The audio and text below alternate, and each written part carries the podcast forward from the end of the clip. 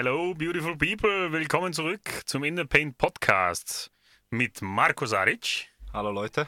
Und natürlich mit mir, Silvio Marcogna. Live auf Freirad Innsbruck.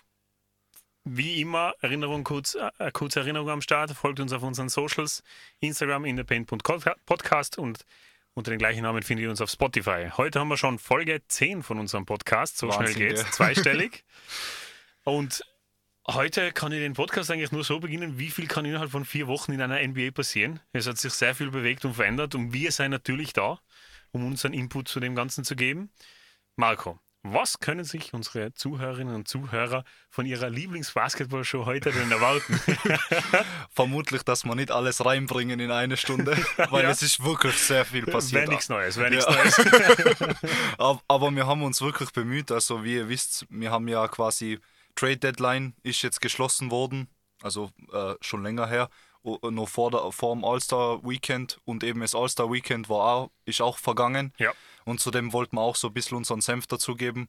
Vielleicht für die, die was das jetzt nicht so intensiv verfolgen, was es eigentlich damit auf sich hat. Und dann vielleicht ein paar Kritikpunkte, um ein bisschen zu spoilern, jetzt schon, wie man das Ganze vielleicht interessanter gestalten könnte. Aber ja, ich, ich würde sagen, fangen wir mal an mit dem, was was die NBA ausmacht, also wo die Spieler dann wirklich in der Regular Season und dann in die Playoffs spielen werden. Und zwar die Farben, die sie dann anziehen, wenn sie aufs Spielfeld yes. laufen. Äh, genau. Und da sind viele interessante Trades passiert. Und man hat zuerst gedacht, ich habe mir, also ich persönlich muss sagen, ich habe mir zuerst gedacht, ah, das wird ein relativ langweiliges Trade-Fenster. Und dann hat der Mr. Kyrie Irving da irgendwie eine Lawine lostreten äh, ich weiß nicht, willst du, soll man gleich auf ihn eingehen oder auf den größten Trade, der passiert ist? Ja, ich würde definitiv sagen, wir fangen mit dem Blockbuster-Trade an. Der Block, also Blockbuster-Trade hast immer riesige Auswirkungen auf die ganze Liga. Und der war ja eine Folge vom Kyrie Irving, aber vom Namen her und von dem, was es verändert für die Liga, ist, glaube ich. Ja, definitiv. definitiv der Trade re relevanter. Also, für die, was es noch nicht mitgekriegt haben, die Phoenix Suns haben sich den Kevin Durant ertradet. MVP, Double Champ, war bei den Brooklyn Nets. Das ist jetzt auseinandergefallen. Über das reden wir dann, glaube ich, nachher nochmal kurz. Aber Marco, was bedeutet dieser Trade für die Liga? Ja, also, ich meine, wenn man den jetzt, die Suns nicht, wir haben ja die letzten Folgen nicht so gut über sie geredet. Ja. Also, ich meine, sicher, wir haben immer gesagt, sie seien trotzdem nur Playoff-Team, aber wir haben ihnen nicht wirklich die Chancen eingeräumt, irgendwie da was zu gewinnen. Und jetzt, also, wer jetzt nicht sagt, die haben definitiv, also sein Title-Contender, der, der, ja, ich weiß nicht, ich will jetzt nicht beleidigend werden, deswegen erspare ich mir einfach die Worte, aber ja, im Endeffekt, also wir wissen ja, was das für eine Mannschaft schon davor war. Also du hast an Chris Paul, an äh, DeAndre Ayton als Center, du hast an Devin Booker und jetzt du noch quasi einen Superstar-Kaliber-Spieler wie ein Kevin Durant. Ja. Also du hast wieder eigentlich mehr oder weniger Big Four, wie, wie damals in Golden State, also Unglaublich. Es ist wirklich, also sie haben meiner Meinung nach alles richtig gemacht. Mhm. Sie haben echt viel hergeben, her, hergeben, muss man sagen, aber ich finde, mit der Konstellation, die sie jetzt haben, bis sie da wieder zurück sein in einem Rebuild, finde ich quasi so alles oder nichts mal probieren, da was zu gewinnen, weil den Kevin Durant haben sie jetzt dann nur doch länger. Das ist definitiv ein, ja. gu ein guter Zug. Contract läuft nur länger, deswegen war es das wahrscheinlich wert. Also ähm, jetzt, das, jetzt ist hier Fenster immediately offen für einen Titel und auch wahrscheinlich bis Ende seines Vertrages. Und da bin ich sehr gespannt, was in die Richtung passiert. Ja. Plus du kannst die ganzen Jungen, wenn sie jetzt einen Titel gewinnen sollten, dann bleiben sie wahrscheinlich eher, weil ich glaube, Spieler seien lieber loyal. Wenn sie mal ihren einen Chip haben, dann haben sie vielleicht nicht so den Drang, ach, ich muss jetzt unbedingt irgendwo ja. weg, um einen Chip zu gewinnen, sondern vielleicht seien sie, haben sie es gemütlich in Phoenix und dann kannst du an Devin Booker bis ans Ende der Tage in Phoenix sehen, was sicher nicht schlecht wäre für die Organisation. So, ich habe mir gedacht, bei dem Trade, also wir reden noch mehr über das, aber ich wollte einfach mal vielleicht für die Leute, die jetzt Trades nicht so intensiv verfolgen, ja. wollte ich mal auflisten, wie überhaupt so ein Blockbuster-Trade zustande kommen kann. Weil man muss denken, es, man hat da ein bisschen Probleme, weil je, jedes Team, also es ist wie so ein Puzzle, also wie so du spielst in mehreren Teams gleichzeitig Tetris. Ja. Und du, du musst quasi äh, die Gehälter, die Spielergehälter dürfen nicht, also du darfst in kein Tetris-Spiel Game Over gehen. Äh, genau, und dann, wenn man eben an Kevin Durant kriegt mit seinem Gehalt, dann äh, und eben jetzt, da war der TJ Warren dann dabei, dabei. das war wahrscheinlich äh, einer von den kleineren äh, Blöcke. Ja. Haben dafür die Nets ein Michael Bridges, ein Cameron Johnson, ein Juan Paulo Vaulet, muss ich jetzt ehrlich zugeben, dass ich nicht wer das ist. äh, und äh, vier First-Round-Picks. Also das ist nur Added Value, weil einfach, wenn man Ja. einen großen Und Spieler tradet, dann... Vier Erstrunden-Picks, das ist einmal auf jeden Fall ein Price-Tag. Also, Ja, das ist... also das ist viel wert in der NBA, da kann man wirklich sich seine Zukunft zusammenklauben. Und das ist schon mal, das gibt es nicht für jeden Spieler. Eben, eben. Ja. Dann äh, zwei Second-Round-Picks und ein Pick-Swap. Und aber, weil es sich eben gehalts geldtechnisch nicht ausgeht, oft einmal zwischen zwei Teams, wird einmal ein drittes Team involviert oder wie in dem Fall sogar ein viertes Team. Das heißt, da sind sogar die Bucks beteiligt und die Pacers. Ja. Die Bucks kriegen einen Jay Crowder, was ich mega geil finde. Ja. Das habe ich am Anfang nicht gesehen bei dem Trade. Äh, aber das ist ein super Fit, finde ich, weil äh, denen geht da, da äh, wie heißt der jetzt, schießt er mal nicht da von Philly, da Chris, na, Middleton? na, na, na, Ja. na, na, na. Tucker, PJ Tucker. PJ so, Tucker jetzt, geht ihnen ab, ja. Jetzt haben sie wieder einen 3D-Guy. Jetzt haben sie wieder einen 3D-Guy, genau, ja. Ich habe sein Gesicht vom, vom inneren Auge gehabt, aber habe es dann nicht formulieren können. Nein, eben. Und eben die Pacers waren da auch dran beteiligt, haben einen George Hill gekriegt, Serge Ibaka und äh, Jordan Nwora. Genau. Ja, und eben das A3 äh, Second Round Picks für die, ich mein, für die Pacers und Cash Considerations, was auch immer das heißen soll. Also, ja. Genau, äh, eben, da, gerade das ist das mal, äh, seht wie das ist. Aber gehen wir quasi, also im Endeffekt, man geht immer auf das ein, was, was der große Trade war. Und wenn es dann von Trades hört, passiert viel im Hintergrund Ja. auch noch, um das geschehen zu lassen. Aber Kevin Durant zu die Suns. Vor allem ist eben, so wie du sagst, äh, wenn, wenn, zwei Team, wenn nur zwei Teams beteiligt sind, dann ist es relativ einfacher zu kommunizieren. Ich will den und den Spieler, ich biete das und das und dann laufen, die, laufen halt die Verhandlungen so hin und her. Aber in der Situation mit vier Teams und dann noch so ein Spieler wie ein Kevin Durant, wo du erst einmal auf einen Preis einigen musst, was eben dann im Endeffekt sechs Picks und, und ein Swap sein und da zwei richtig gute Spieler noch dazu. Und dann musst du aber erst eben mit die Gehälter herum transferieren, dass alle Teams unter diese 100 Millionen bleiben, was ja die Gehaltsgrenze in der NBA ist. Und das ist einfach manage managementtechnisch sicher Chaos pur, bis man da auf einen, auf einen, gemeinsamen Nenner kommt. Große Herausforderung, ja, auf jeden Fall. Aber ich würde von dir jetzt gerne deine Basketballmeinung hören. Ja, Also jetzt mal, haben wir jetzt Wirtschaftliche, damit nicht denkt, dass wir da in, einer Wirtschaft, in einem Wirtschaftspodcast sein. äh, genau, Silvio, glaubst du, seien die Nets jetzt der Top-Contender auf, auf dem Suns. Chip? Ja, die Suns, ja. Die Nets, na, aber die haben, Ja, äh, ich habe ja die Nets für die Finals gepickt. Also der Pick ist jetzt auch sozusagen flöten gegangen, aber über das reden wir vielleicht später nochmal. Vielleicht kriege ich die Erlaubnis von Malcolm, meinen Pick nochmal umzuändern. ähm, Basketballtechnisch, ja, ich meine, mit dem Kevin Durant holst du da einen, wenn nicht den besten Scorer der Liga. Kann alles, hat sich defensiv in die letzten sechs, sieben Jahre seiner Karriere einfach kontinuierlich verbessert. Und in der Konstellation mit, mit Phoenix, wo du einfach einen Center hast, an Devin Booker, an Chris Paul, der das Playmaking machen kann, das kann richtig deadly werden. Also ich habe zwar immer gesagt, das Team to beat im Westen ist Denver. Natürlich der Nummer 1 sieht, aber in der Konstellation, wenn der KD zurückkommt und es wirklich, wirklich klicken anfängt, ich, ich, ich wüsste kein Matchup, was denen Probleme machen könnte. Ja. Ich wüsste wirklich kein, also in keiner Konstellation. ich, ich, ich muss da leider zustimmen, so sehr es mir auch weh tut, aber ja, ich glaube, das wird, äh, und ich glaube nicht einmal, dass es Klicken eine Frage sein wird, Ja. weil wenn sie alle gesund sein, dann klickt es und das ist für mich jetzt der springende Faktor, weil bei der, in dem Team, die sind alle von den vier Superstars, sein gerne mal ein bisschen verletzt. Einmal so 30 Spiele weg, einmal so ein bisschen irgendwas, keine Ahnung, der Chris Paul ist schon ein bisschen in die Älter. Jahre gekommen, das da wundert es auch keinen mehr. Äh, eben, und da glaube ich, bei denen ist wirklich das Einzige, was sie schlagen kann, ist, glaube ich, ihr Die Körper und die ja. Verletzungen. Genau. Ja, ja. Aber ja, trotzdem, also ich würde Denver nicht abschreiben, aber ich, wenn man mich quasi jetzt mit äh, Gun to the Head fragen wird, wer gewinnt zwischen den zwei und Ja. voller Stärke, dann muss ich leider gegen Denver gehen, obwohl ich Und, und das Schräge an dem Ganzen ist, äh, der KD hat noch nicht mal das Spiel für Phoenix gespielt, weil er ja noch verletzt ist. Das heißt, das ist jetzt einmal nur so das Bauchgefühl, was wir vorab haben.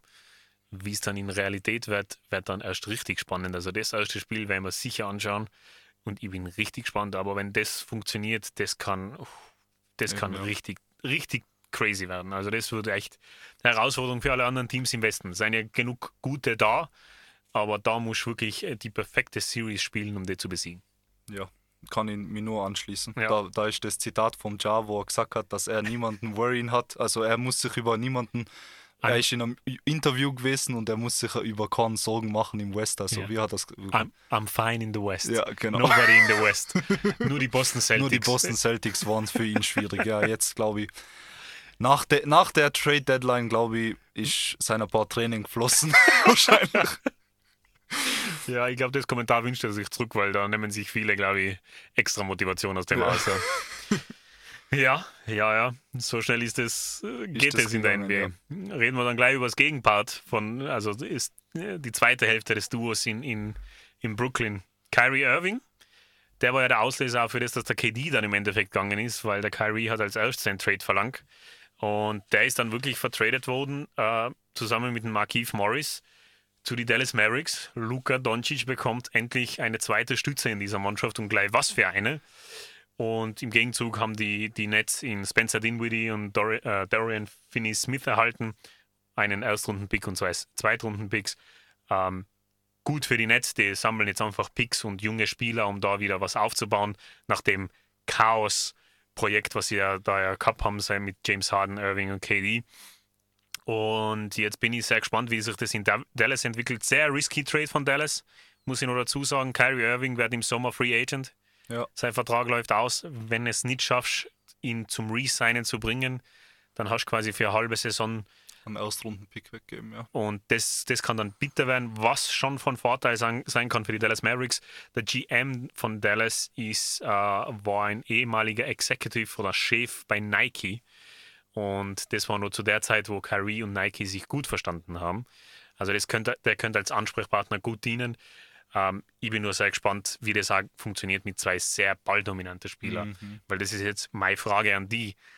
Wie, in was für einer Konstellation funktionieren die zwei nebeneinander? Weil sehr viel ISO, sehr viel eigene Ballkontrolle.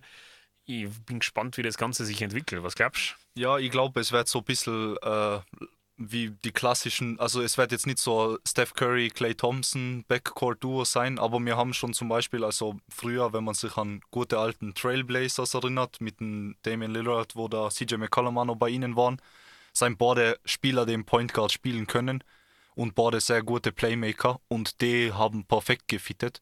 Das heißt, wenn sie füreinander spielen, glaube ich, kann das definitiv funktionieren.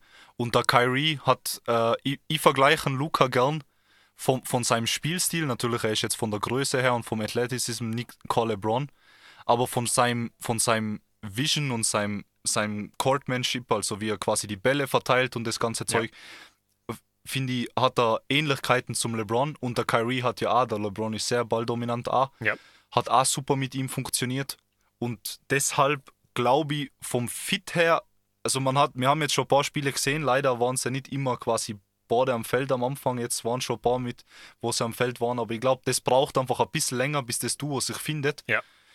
Aber da, beim Fit mache ich mir ehrlich gesagt keine Sorgen. Und ich glaube, wenn der Kyrie bleiben wird und da mit denen resigned, vor allem unterm Mark Cuban, glaube ich, hast du so, so ein bisschen einen Schutz von dem ganzen äh. Medienzeug, genau, weil er einfach sehr solide ist von seinem Medienauftritt und einfach als sehr stabile Persönlichkeit auftritt.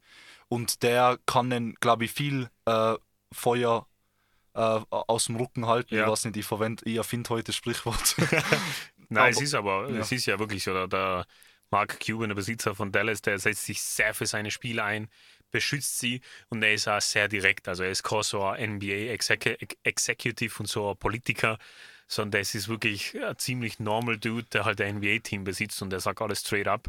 Und das kann wirklich ein großer Vorteil für einen Kyrie sein, wenn der, wenn er quasi hinter sich so, so einen Fels stehen hat, den, äh, an den sich ja nicht jeder zutraut. Also ich- hoffe in Kyrie, nach den ganzen Dramen, was er so äh, selbstverschuldet oder nicht gehabt hat in den letzten Jahren, dass er endlich einmal eine Situation findet, wo er einig setteln kann und einfach die ganzen Leute äh, zu zeigen, dass er es doch noch drauf hat.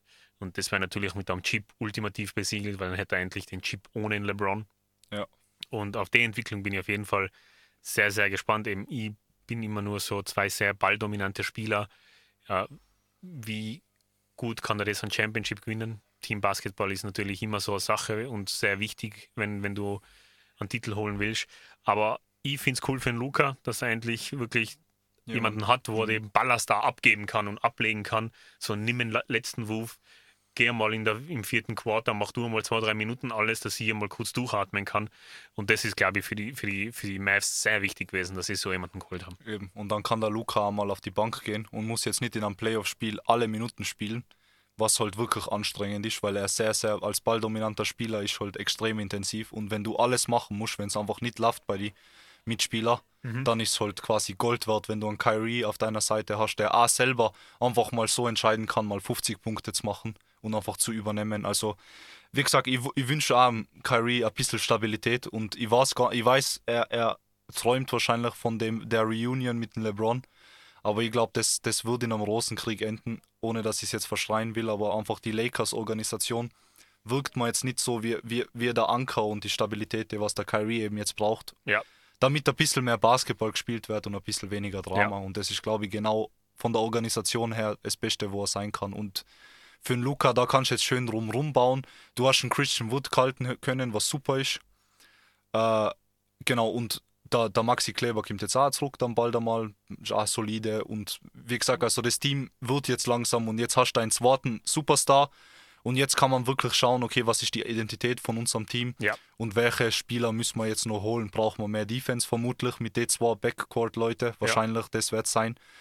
Und dann, ja, sieht Und man weiter. nach der All-Star-Break ist aber auch so ein guter Zeitpunkt für alle Teams, wenn sie dann langsam ihre Leute zurückkriegen, weil meistens wird nach der All-Star-Break der Basketball nochmal intensiver, weil natürlich in Richtung Playoffs äh, schon gebaut wird und, und da druckt dann auch die Zeit immer mehr und mehr. Da hast du dann plötzlich keine 80 Spiele mehr vor dir, sondern nur mehr 40 oder 35, wo du in die Playoffs kommen kannst. Und da fangen dann Teams an zu klicken oder eben nicht zu klicken. Und es ist so ein guter Zeitpunkt, wo alle Spieler sich zusammenfinden, auch von Verletzungen zukommen, dass sie nochmal durchstauten, damit dann in die Playoffs einfach schon wirklich die Einheit bist, was sein muss, um weit kommen zu können. Auf jeden Fall, ja. Ja. Und du, Marco hat es eh gerade erwähnt, die Lakers äh, als nicht perfekte Destin Destin Destination für, Für den Kyrie. für den Kyrie. Da hat sich ja einiges getan. Ja. Und für mich als Lakers-Fan hat sich positiv was verändert, muss ich sagen. Ähm, was sie davon halten soll, was sie immer noch nicht ganz im, im, im großen Bild, was, was die Playoffs angeht. Ähm, sie haben ihre Chancen definitiv mit, dem, mit den Trades verbessert. Vertrauen tu ihnen nach wie vor leider nicht. Bis auf den LeBron vertraue ich da niemanden. Vor allem AD ist halt immer so ein Ja. X in der Gleichung. Aber Marco, was hat sich denn dort verändert und wer, wes, welcher Name ist dort äh, nicht mehr auf dem Wer ist Teamsheet? endlich weg, ja, damit wir quasi aufhören können, ihn zu bashen, weil er war lange Zeit einer, also einer meiner Favorite-Spieler und die Entwicklungen waren, also mir ist das Bashing, also ich habe ja selber gebasht, also ich kann, und es war aber auch teilweise gerechtfertigt, muss Ja. man sagen, weil es einfach, aber ich glaube eben, ich, ich hoffe, es war einfach Fit-Sache und äh, ich bin froh, dass der Trade durchgegangen ist und zwar der liebe Russell Westbrook Mhm. ist nach Utah Jazz äh, zu den Utah Jazz getradet worden, äh, ist dann hat sofort ist, äh, ausgekauft worden. Ja, Instant Und- Buyout. Genau, ist dann zu den Clippers, über das können wir danach kurz reden, wie das fittet. Äh, genau, aber sie haben zurückgekriegt an, an Point Guard, der Dreier schießen kann, was wichtig ist für LeBron und AD, damit Ja. die Paint nicht zu voll ist. Äh, der D'Angelo Russell haben einen Malik Beasley gekriegt und einen äh, Jared Vanderbilt. Genau. Genau, und äh, ich finde an sich, der Trade, so wie der jetzt ausschaut, äh, ist für, schaut mehr nach einem äh, siegbringenden LeBron-Team aus. Ja. Also wenn nur vom LeBron ausgehst, er hat immer besser gespielt, wenn er gute Roleplayer gehabt hat, uns nicht so zu, ich weiß nicht, er mag das irgendwie, die Big Freeze machen und sowas, aber wenn die Mannschaft dann dünn wird, dann, dann keine Ahnung, die, die anderen Stars wollen dann keine Roleplayer sein neben ihm oder quasi einfach nur ihren Teil machen und dann hat es immer schlecht ausgeschaut und man erinnert sich quasi eben an einen LeBron, der quasi äh, ein paar äh, Busfahrer in die Finals gebracht hat und dann gegen Golden State Warriors zu verlieren, aber das im Endeffekt, das, ja, finde ich vom Fit einfach viel, viel besser und Ja. ich, auch der, der Eye-Test muss ich sagen, es schaut die haben sich noch nicht so gefunden und so am Feld und so, Ja. aber das Spacing schaut besser aus. Es, es, mir kommt vor, jeder weiß jetzt, was er tun soll und das ist sehr, sehr wichtig. Vor allem, was, an was ich sowas immer gut beurteilen kann, ist am LeBron selber. Wie hat sich sein Spielverhalten verändert? Und du merkst einfach instantly, er weiß ganz genau, dass der D'Angelo Russell, äh, der, der, der Beasley und der Vanderbilt, dass das solidere Dreierschützen sein als das, was sie abgeben haben oder was sie davor am Feld gehabt haben. Auf einmal wandern diese Bälle an die Dreierlinie auch viel häufiger. Er will natürlich in sie auch eine gewisse Confidence aufbauen, damit das bis zu die Playoffs hin funktioniert. Und der D'Angelo Russell, das, ich finde den Trade fast schon ein bisschen underrated, weil man muss einmal zurückdenken, D'Angelo Russell ist von den Lakers getradet worden, hat zu der Zeit mit dem Kobe und so weiter gespielt. Also der versteht, glaube ich, sehr wohl, was es bedeutet, ein LA Laker zu sein, mhm. was das Franchise eigentlich fordert. Also, und das ist einfach immer Excellence. Und er hat sich über die Jahre erstens Erfahrung ansammeln können, weil er einfach permanent oder viel am Feld war und immer in der Starting Five. Und er ist wirklich mittlerweile ein disziplinierter, ein solider Point Guard der aber eben auch einen guten Dreier hat, aber auch die Ability, um den Rim herum zu scoren mit Layups und so weiter. Er hat einfach sein komplettes Game entwickelt und ich finde, das ist ein sehr, sehr guter Fit für, ein, für, ein, für die Lakers. Und, und den, den, also den Namen finde ich fast underrated. Und da bin ich echt gespannt, wie sich das noch entwickelt. Und eben mit Mo Bamba, Beasley und Vanderbilt haben sie sich einfach wirklich nur drei ja. sehr solide Spieler ins Boot geholt. Endlich einmal ein Center, der äh, von der Bench einmal was machen kann und der einfach eine gewisse Rim Protection ein bisschen bietet. Nicht nur der, der Anthony Davis allein. Ja. Und das, das ist auf jeden Fall einmal eine Entwicklung für die Lakers, die in die richtige Richtung geht. Wie viel kann es jetzt von den ganzen Risse und Löcher quasi überdecken, was drin sein in der Mannschaft oder bisher äh, vorhanden gewesen sein in, in der Saison, wird sich zeigen. Ich glaube, in der Konstellation schaffen sie es in die Playoffs. Play-in oder Playoffs, das kann ich mir jetzt irgendwie noch nicht genau, kann ich mir nicht wirklich festlegen, aber ihre Chancen auf jeden Fall verbessert. Ja, ich glaube aber auch, dass er in die Play-ins, also ich stimme dazu, und ich glaube auch, dass sie in die Play-in dann auch quasi dann im Endeffekt am Playoff-Spot kriegen werden. Ja. Und dann wenigstens in der ersten Runde probieren können zu zeigen, was, was geht. Mhm. Und im Endeffekt ihr, ihr Erfolg in die Playoffs, glaube ich, äh, das, das ist 100% abhängig vom Anthony Davis. Ja. Also ob der fit bleibt und ob der, weil der kann, der hat die Saison teilweise, wenn er ein bisschen wieder reingekommen ist, dann wieder richtig wahnsinnig gut gespielt, dass du das so denkst, boah, ja, der, das ist ein Top-5-Spieler in der NBA und dann verletzt er sich wieder und dann ist wieder, ja, okay, allein, LeBron allein auf seiner Insel und jetzt, ja, also ich, ich hoffe einfach, dass der Anthony Davis gesund bleiben kann, damit wir sehen können, was das Team machen kann. Ja. Ja. Und wir haben es eh schon erwähnt. Westbrook ist dann von Utah Jazz, also hat sein Buyout erhalten und hat dann gesigned, natürlich wahrscheinlich hat mit Hinblick auf seine Familie und weil er ja ursprünglich aus Los Angeles kommt, hat er bei den Clippers unterschrieben. Spielt jetzt für die Los Angeles Clippers, also beim Rivalen der Lakers. Anscheinend war da äh, Paul George sehr beteiligt daran, dass er recruited wird. Das Front Office war anscheinend nicht begeistert davon. Und ja, was soll ich sagen zu den LA Clippers? Also ich habe das Gefühl, das ist so äh, Chaos waiting to happen. Also ich finde, das ist keine gute Verpflichtung für sie. Der Westbrook, der hätte einfach meiner Meinung nach zu einem Team gehen sollen, wo er einfach nur solo agieren kann. Und, und auf die Art und Weise ach, machen sie sich gefühlt das Leben einfach schwerer. Ich kann sie überhaupt nicht zuordnen. Es hängt natürlich auch viel davon ab, was, wie oft äh, PG und, und der Kawaii selber spielen. Aber mm, es ist echt, echt eine zähe Konstellation, wenn ich es mal anschaue. Mhm. Ich weiß nicht, Marco, was ist deine Einschätzung zu den Clippers jetzt mit dem Westbrook? Ich meine, äh, der Westbrook selber jetzt, also mal außen vorgenommen, die Clippers sind für mich so defensiv das einzige Matchup, was gut ist gegen die Suns. Ja. Aber das ist halt eben unter Vorbehalt, dass du einen PG hast, der, also einen Paul George hast, der quasi auf dem höchsten Level spielt, was ja. er spielen kann. An Kawhi hast, der quasi der äh, Finals MVP Kawhi und nicht der, der was quasi äh, Load Management Kawhi, der mal so 20 Punkte irgendwo macht oder dann mal 40 und dann ist er wieder weg für 10 Spiele aus irgendeinem Grund. Und mhm. also und mit, mit dem Ganzen, also auch ohne den Westbrook, da haben davor, ich muss kurz an John Wall, also ihm kurz, also da, da läuft mal eine Träne übers Auge runter, über die Wange runter, weil der, der hat quasi, der ist ja getradet worden von den Rockets äh, zu die Clippers, Clippers. und war dann voll hyped und es hat viele so Interviews gegeben oder so Podcast-Auftritte, wo er so drüber redet, wie, wie er einfach nicht die Rockets mag, weil sie einfach kein Winning Basketball spielen und die Mentalität so schrecklich ist. Und dann haben die ihn eiskalt, die Clippers, also da sieht man wieder, dass es einfach ein Business ist, haben den getradet für einen Eric Gordon und jetzt ist er wieder bei den Rockets. Und das ist wirklich, also ich zum Beispiel finde einen John Wall am besseren Fit als ein Westbrook, Ja, als ihren. Point Guard. Und der Eric Gordon ist ja kein Point Guard, das ist ein, ein äh, Dreierschütze. Ja, genau.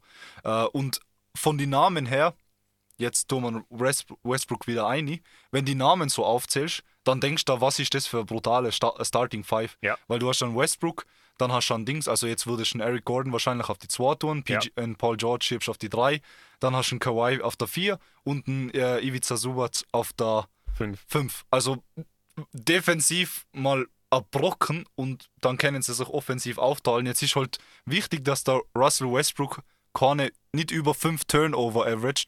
Wenn er das zusammenkriegt, hat er schon meiner Meinung nach seinen Job getan. Ja. Und dann kann er auch sein, sein, sein Chip kriegen, weil ich würde schon gern, dass der Westbrook einen Chip hat. Ab- Echt? Ja, Glaubst schon, dran? Ja, ja ich weiß nicht, die Hoffnung stirbt zuletzt oder keine Ahnung. Ja, ich, mein, ich habe hab vor Ewigkeiten eine Prediction abgegeben, dass er einfach die zweite Version von Allen Iverson wird und einfach seine ganze Karriere chiplos bleibt. Äh, bin gespannt, aber ich meine, ich, ich kann es nicht ausschließen. Wenn jetzt auf einmal der Kawhi Leonard und der Paul George sich denken, okay, jetzt sind die Playoffs da, Jungs, jetzt, jetzt legen wir richtig los. Also der Kawhi ist für mich der einzige Verteidiger, der wirklich in Kevin Durant Probleme machen kann. Wirklich konstant da über Seven Game Series Probleme machen kann. Also zu, zum Ausschließen ist es nicht da. Vorausgesetzt natürlich, die Clippers schalten alle Zylinder hoch und geben Vollgas. Ob das passiert, das kann ich jetzt natürlich leider nicht vorhersagen. Ja, nein. Also wie- gesagt, ich, ich, ich würde jetzt auch nicht drauf wetten, dass sie quasi gewinnen gegen die Suns, aber es ist halt eine Mannschaft, die am Papier für mich so ausschaut wie quasi, okay, sie hätten all, all Werkzeug, um gegen sie zu gewinnen. Weil eben dann wieder, wenn sie gegen Denver aufstellst, dann ist wieder so, okay, Denver würde ich wieder sagen, gewinnt wahrscheinlich gegen sie. Aber Ja. irgendwie einfach, weil, weil die Offensive von, von die Suns eben so brutal ist, will ich eben dann auf der Gegenseite eine starke defensive Mannschaft haben Mhm. und deswegen einfach das, der kleine Hoffnungsschimmer. Aber ja, man weiß es nicht. Es Ja. ist einfach voll, voll die Wildcard. Und, aber das ist eigentlich das Geile an der NBA. Ja. Und ich freue mich endlich, dass man nicht fix sagen kann, wer der Champion wird und dass du so viele Teams hast eigentlich, die in die Finals kommen können und die, was es am Ende machen können.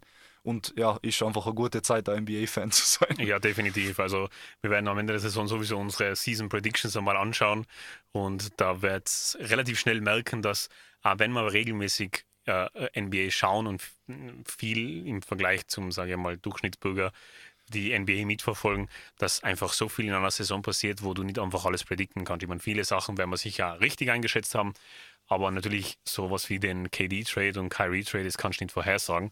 Und eben im Zuge dessen, Marco, darf ich meinen Pick nur für die NBA Finals ändern? Bitte. Okay. Die Golden State Warriors habe ich als Finals-Kandidaten im Westen ausgewählt. Bei dem bleibe ich, das ist jetzt unverändert, das kann ich ja nicht mehr ändern. Auch wenn ich es für nicht mehr so super halte. Aber mal schauen.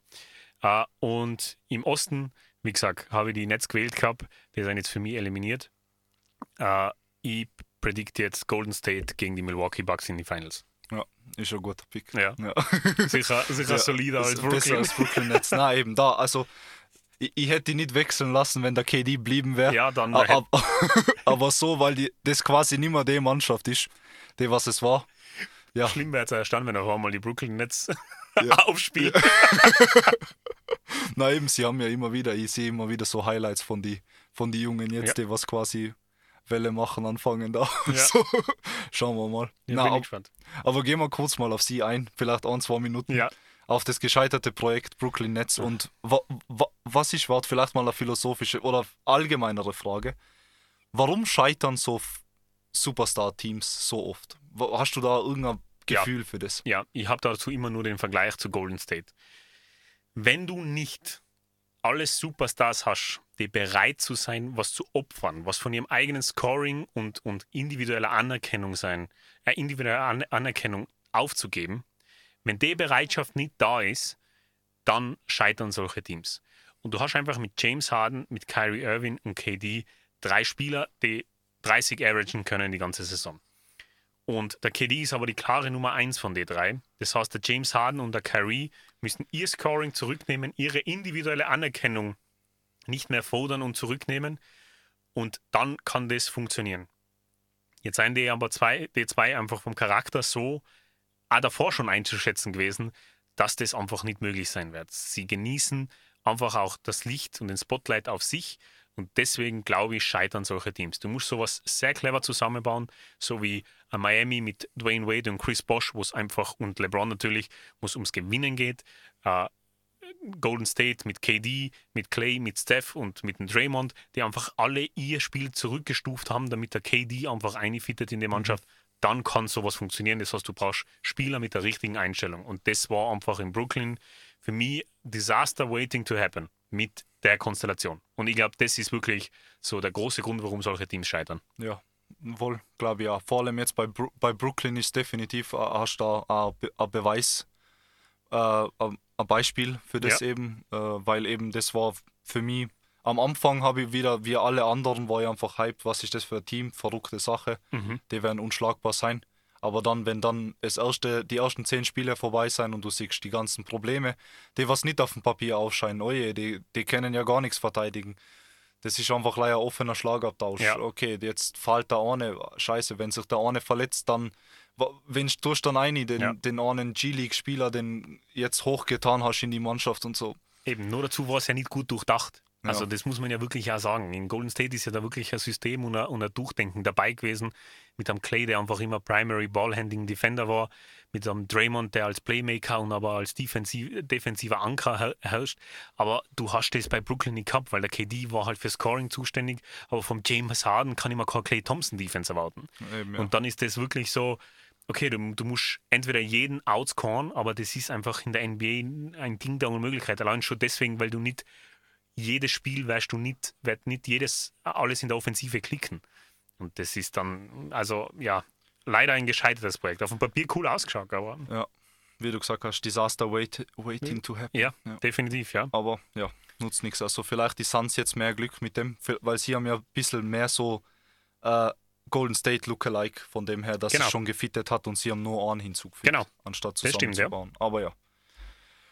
Okay, dann haben wir viel über die Trades geredet ja. Äh, und ja, eben das war jetzt mehr oder weniger unser Monthly Recap in, in dem Sinne, weil es war quasi ein bisschen All-Star Break, das genau. heißt, da waren nicht so viele Spiele. Zehn Spiele und die Pause. Ganzen, eben, und mit den ganzen Trades haben wir gedacht, wir werden das einfach quasi für aktuelle NBA und jetzt wollen wir auch quasi ein großes Segment dem NBA All-Star Weekend äh, widmen. Silvio, magst du mal, oder was ist, was ist dein Lieblings, gehen wir mal so durch, was ist dein Lieblingsattraktion am All-Star Weekend, auf was freust du am meisten? Ah, ich weiß nicht mal, ob ich das wirklich beantworten kann, weil es ist, es war das ja wirklich ein, ein sehr zähes All-Star Weekend. Aber ich muss sagen, in der Vergangenheit war es immer der Dunk-Contest.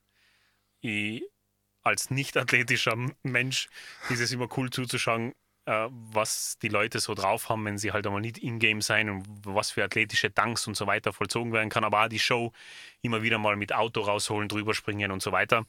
Aber in die letzten zwei, drei Jahre muss ich wirklich sagen, und das ist eigentlich eh schon ein Armutszeugnis, ist es der Dreier-Contest.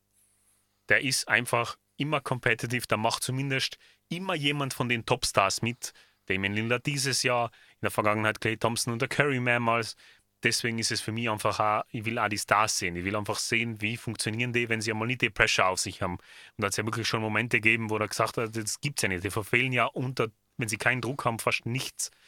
Und ja, das Three-Point, der Three-Point-Contest, ja. Ja, wohl, aber da, da stimme ich dazu. Also ich habe für mich, ich auch, aber schon längere Zeit jetzt der Three-Point-Contest einfach das kompetitivste und deshalb war es interessanteste, weil wie du eben sagst, die Stars äh, da mitspielen und das hindert vielleicht dann schon an das, was ich fixen würde am, an, generell ja. an dem ganzen äh, Spektakel.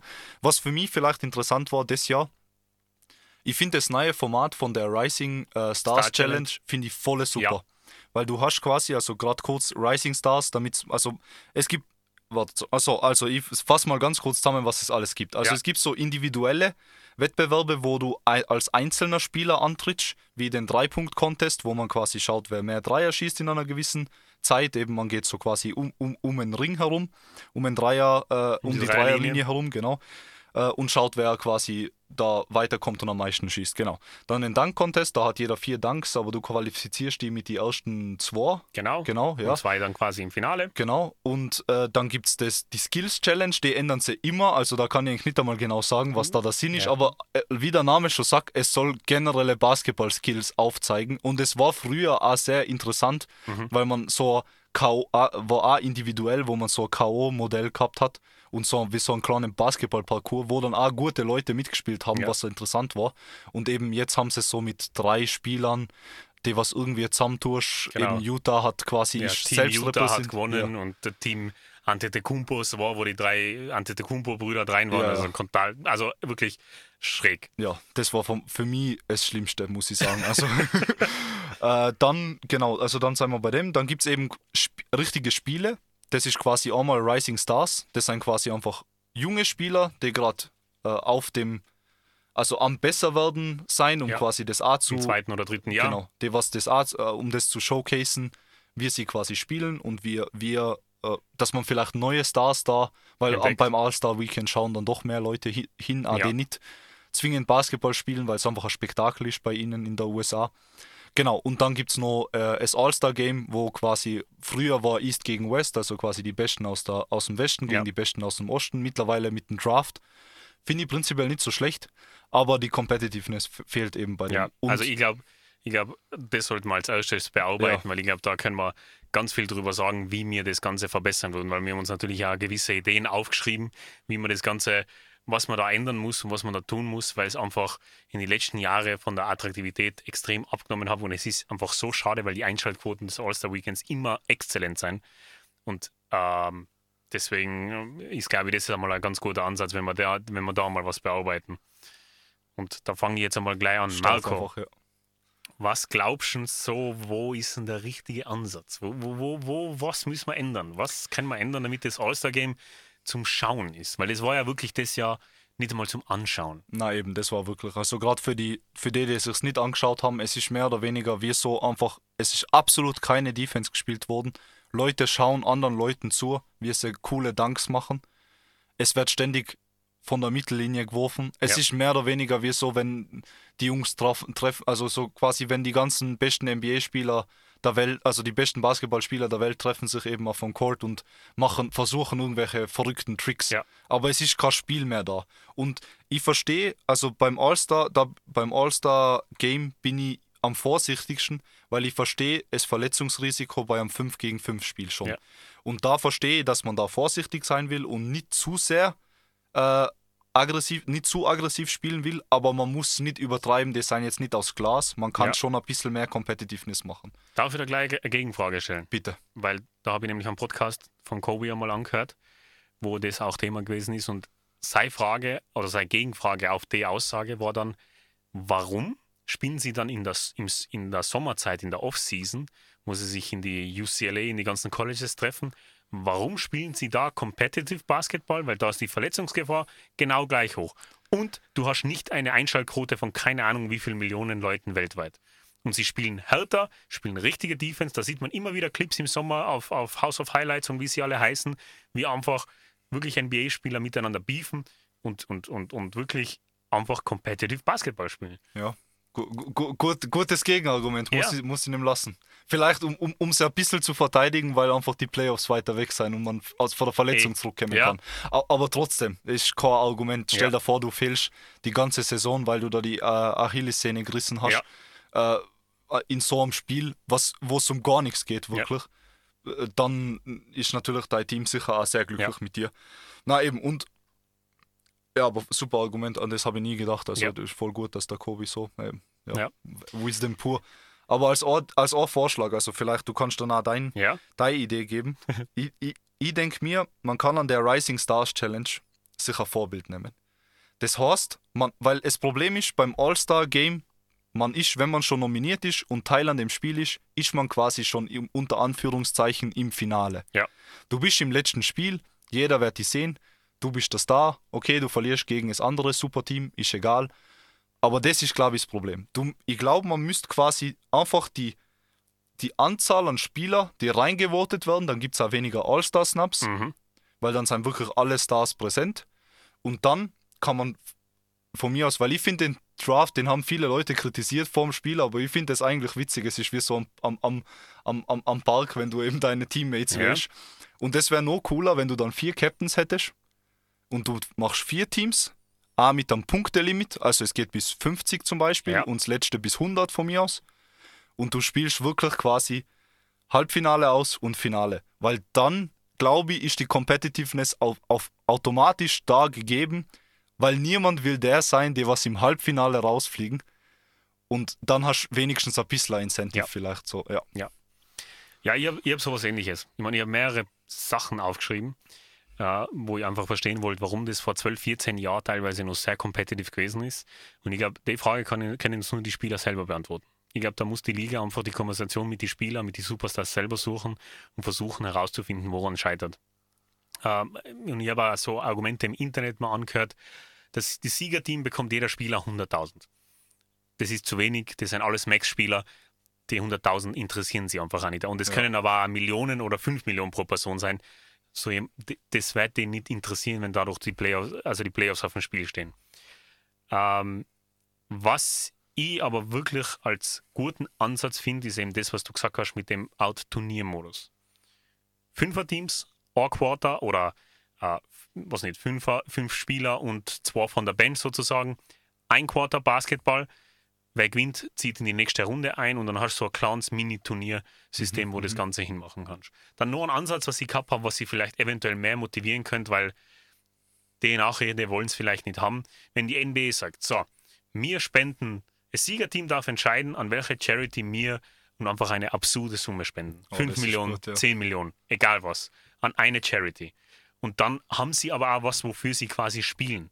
Weil wenn sie sich dann wirklich eine Charity aussuchen, die, und egal was für eine ist, man ist ja alles positiv, dann haben sie vielleicht einen extra Motivator, ähm, wo sie einfach das, das, Spiel ernster nehmen und vielleicht auch mal ein Closeout machen bei einem Dreier. Das ist und, nicht, super, ja. und nicht alle einen Kilometer. Kilometer weit wegstehen.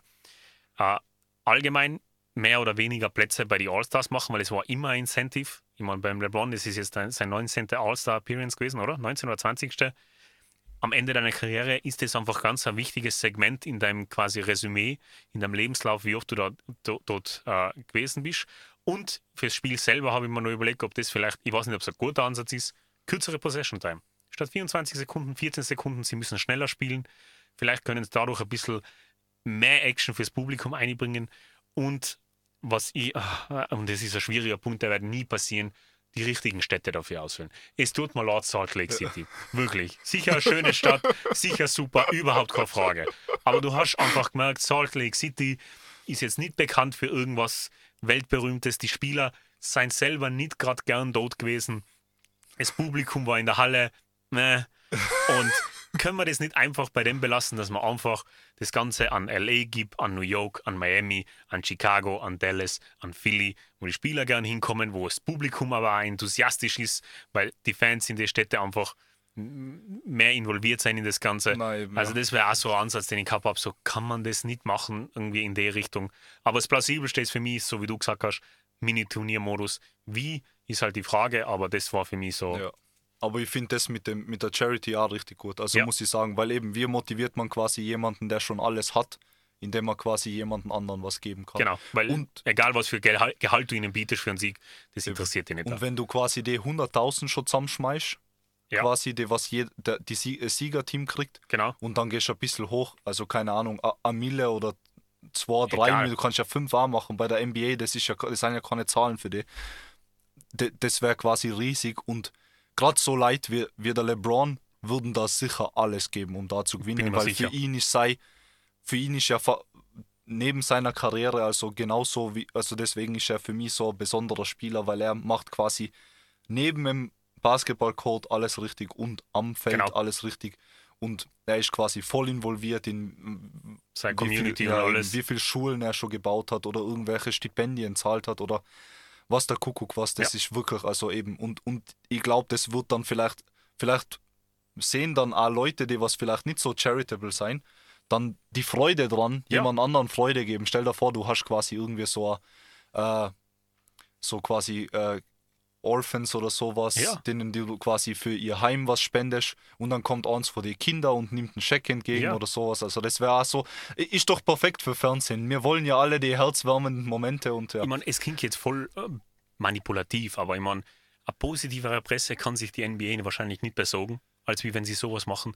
Und egal welche Charities sie nehmen, egal ob sie Stipendien für keine Ahnung wie viele Schüler zahlen oder egal ob sie äh, äh, eben für sowas spenden oder für irgendwas äh, Politisches sie, sich einsetzen, egal für was oder Medizin, für Obdachlosen, ja. Medizin, Forschung, ist ja völlig egal was. Aber es ist was Positives und es wird die Spieler wahrscheinlich motivieren, weil sie können einfach durch ein einfaches Game wo sie nicht einmal 100% geben müssen, aber halt einfach sich ein bisschen mehr anstrengen müssten, könnten sie einfach sehr viel Geld an einen guten Zweck spenden. Und ich glaube, da wären sie sicher bereit, darauf zu reagieren.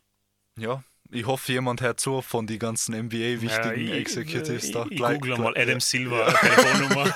Vielleicht finde ich sie im Ja, er hat ihn eh schon mal in die Kommentare geschrieben. ja, äh, genau. Dann haben wir da schon mal einen guten Fixvorschlag.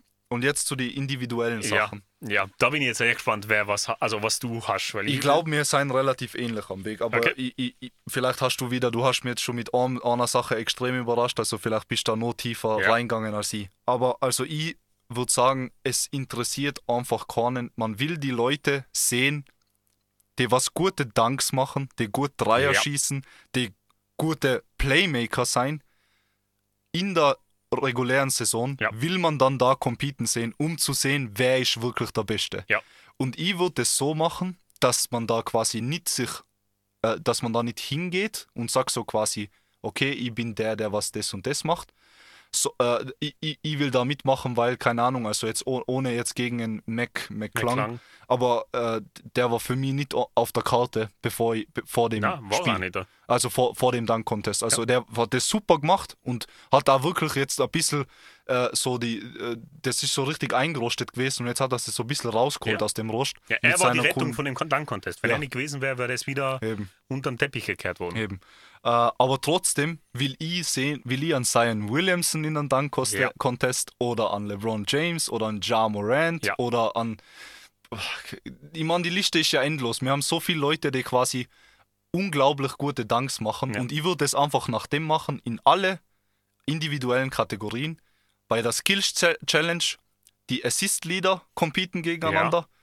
Bei der Three Point Challenge die äh, höchsten Drei, Dreierschützen. Dreierschützen mit, keine Ahnung, sag mal, du musst mindestens fünf Dreier, Dreierversuche averagen, Mhm. damit nicht, keine Ahnung, ein Center, der quasi on, on vor zwei versenkt, jedes Spiel dann da auch mitmacht, sondern quasi wirklich, du hast schon Ja. quasi irgendwie, man kann sich das sicher die Kriterien gut überlegen. Mhm. Bei den Dunk-Contests die meisten Paint-Finishes oder sowas, Ja. quasi die meisten Dunks.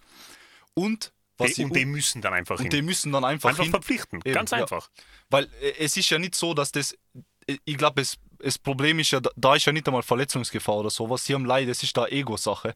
Die haben Angst zu verlieren, weil wenn du Natürlich. einzeln verlierst, Warum sollte LeBron jetzt hingehen und vielleicht bei einem subjektiven Voting gegen Mac McClung verlieren? ja, Ich meine, äh, ja. das, er kann nur Schaden davon tragen, Eben. blöd gesagt. Aber wenn, wenn sie eh alle verpflichtet sein, dann seien es, wie viele Teams haben wir? 30 Teams, dann seien es 30 Spieler auf gutem Niveau. Und also gegen einen Ja Morant oder egal gegen wen, kann man schon mal einen Dunk-Contest mit vier Eben, Dunks ja. verlieren. Ja. Also da ist es Ja. dann auch gleich weggenommen, die Angst. eben, eben, ja. Und wenn dann alle wieder gleich behandelt werden in dem Fall, dann ist das einfach gut. Ja. Und ma- man hat ja quasi für die Spieler, die noch nicht so auf der Karte sind, weil ich hab mir dann gedacht, okay, dann verlierst du quasi sehr viele Spieler aus dem ganzen Prozess. Ja. Aber da hast du ja dann die Rising Stars Challenge. Genau. Und die könntest du ja dann ausweiten, dass es nicht nur vier Teams sein, sondern acht zum Beispiel. Ja, klar. damit ein bisschen mehr hast. Und dann kannst du die ganzen Leute einpacken, die was sonst da rein tust, damit sie da dabei sein, irgendwelche Spieler von Utah. Ja. Vor allem, sie haben ja zehn Tage frei. Ein Wochenende, das, das ganze All-Star-Weekend dauert drei Tage. Ja. Okay, dann haben sie halt zehn Tage frei, haben sie halt sieben Tage frei. Sie können trotzdem mit ihrer Familie Zeit verbringen, trotzdem dorthin gehen. Der NBA hilft es ihnen, individuell hilft es ja. Ich meine, das ist ja Social Media, wissen wir ja, wie, das, wie schnell das heute geht. Und ja, es ist, ja, aber das, das war einer meiner Punkte. Ja, warte, eine Sache habe ich noch. Ja. Ich würde unbedingt an One, One v One hinzufügen. Und zwar die besten Finisher. Okay. Also quasi die, die, die, die was quasi bei, beim Scoring am höchsten sein. Von mir aus allein die sechs besten, sowas einfach like quasi bis elf klassisch gegen One, eins gegen eins. Und ich verstehe nicht, warum die NBA das noch nicht umgesetzt hat, weil ich hätte damals noch zu Kobe-Zeiten so ein Kobe gegen AI-Finale in One gegen One oder sowas wäre einfach. Aber es, äh, sie machen es aus dem Grund wahrscheinlich nicht, weil ihnen halt wieder niemand angetreten wäre. Ja.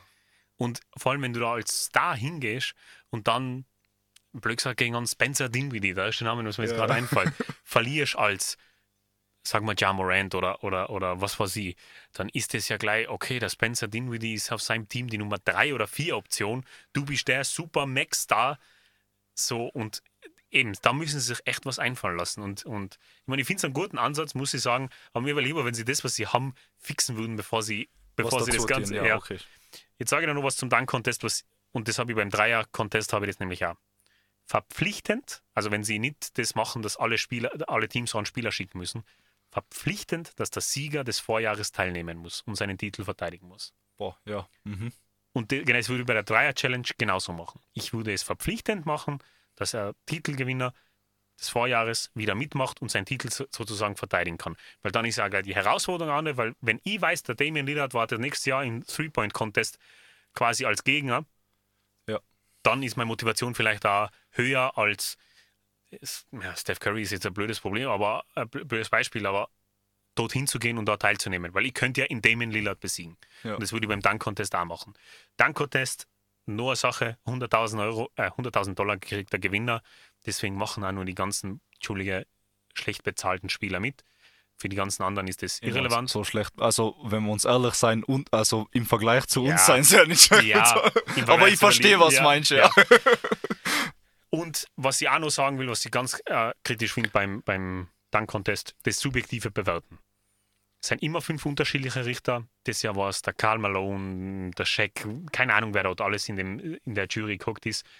Ich würde wirklich eine konkrete Auflistung machen, für was gibt es Abzüge, wenn der erste Dank nicht funktioniert, wie viele Punkte werden mal abgezogen, damit es einfach ein bisschen geradliniger wird. Weil wir wissen, wie persönliche Agenten auch bei sowas sein können und dann wird das Ganze einfach stabiler bewertet. Es wird nie perfekt sein, aber zumindest schon mal besser. Ja, und die Leute, die bewerten müssen auch sein, Leute sein, die quasi sich auskennen, weil Genau. äh, es tut mir leid, aber der DJ Khaled ist sehr unterhaltsam, aber ich, äh, wann war der vor zwei Jahren oder sowas Ja. oder letztes Jahr, ich Ja. weiß nicht mehr genau, aber der hat da nichts verloren, Ja, sowas zu bewerten, es tut ja. mir leid. Genau, genau. Und das sind so die Sachen. Und ähm, um kurz auf den Three-Point-Contest Contest umzuschwingen, weißt du, was mir noch fehlt be- beim Three-Point-Contest? Was? Weite Dreier. Ja. Die gehören zum Standard der Liga mittlerweile. Wir können uns dagegen wehren oder nicht, da, aber die gehören zum Standard der Liga. Und ich würde definitiv weite Dreier in das Ganze implementieren.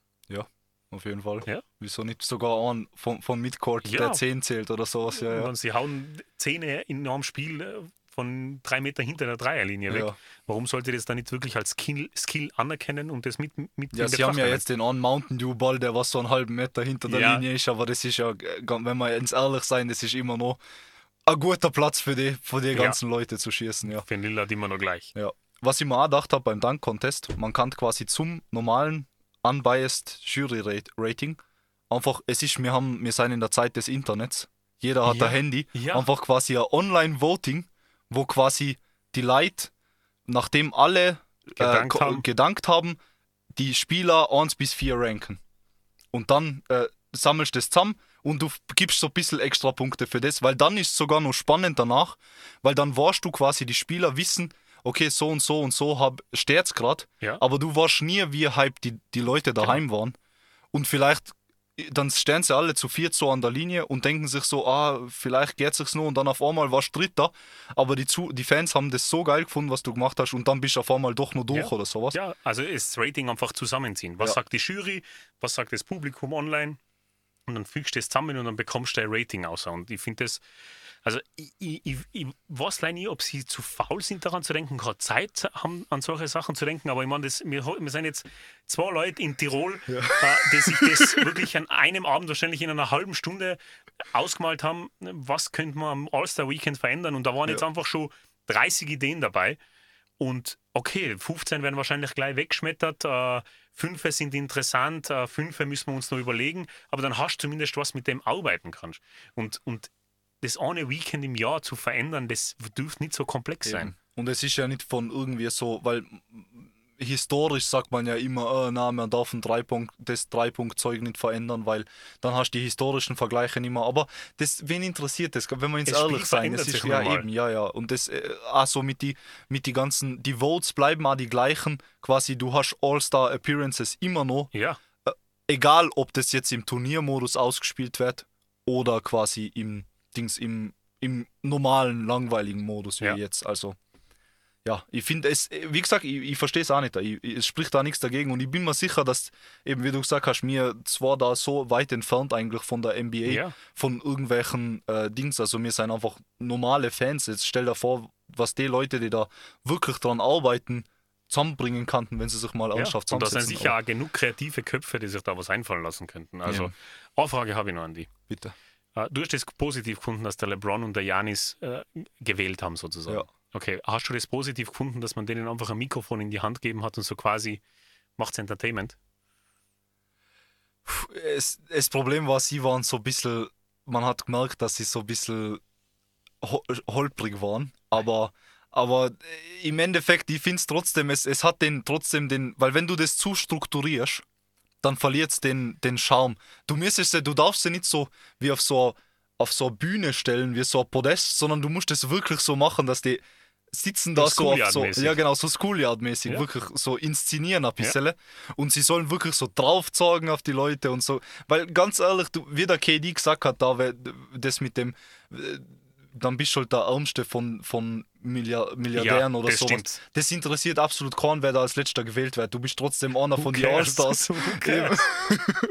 Und, und da sollen sie, also ich glaube, da stehen sie drüber mit ihrem Ego, ob das also, ob das ein Lauren Markkinen jetzt da so ernsthaft verletzt hat, dass er da Also ich Letzte glaub- war. Also ich glaube, Ich glaube, wenn er auf seinen Kontostand schaut und wenn er nach Utah, oder er ist ja schon in Utah, aber wenn er zu seinem Team zurückkommt, das kann ihn nicht weniger. Nein, Er hat nein. All-Star-Appearance in seinem Resümee drinnen. Also ich muss sagen, ich habe das, den Auftritt von, also ich habe das nicht gut gefunden, dass man zwei Athleten nimmt und ihnen einfach ein Mikrofon in die Hand gibt und sagt, macht es jetzt und macht es auch am besten als Entertainment, macht gleich ein paar Jokes und so weiter.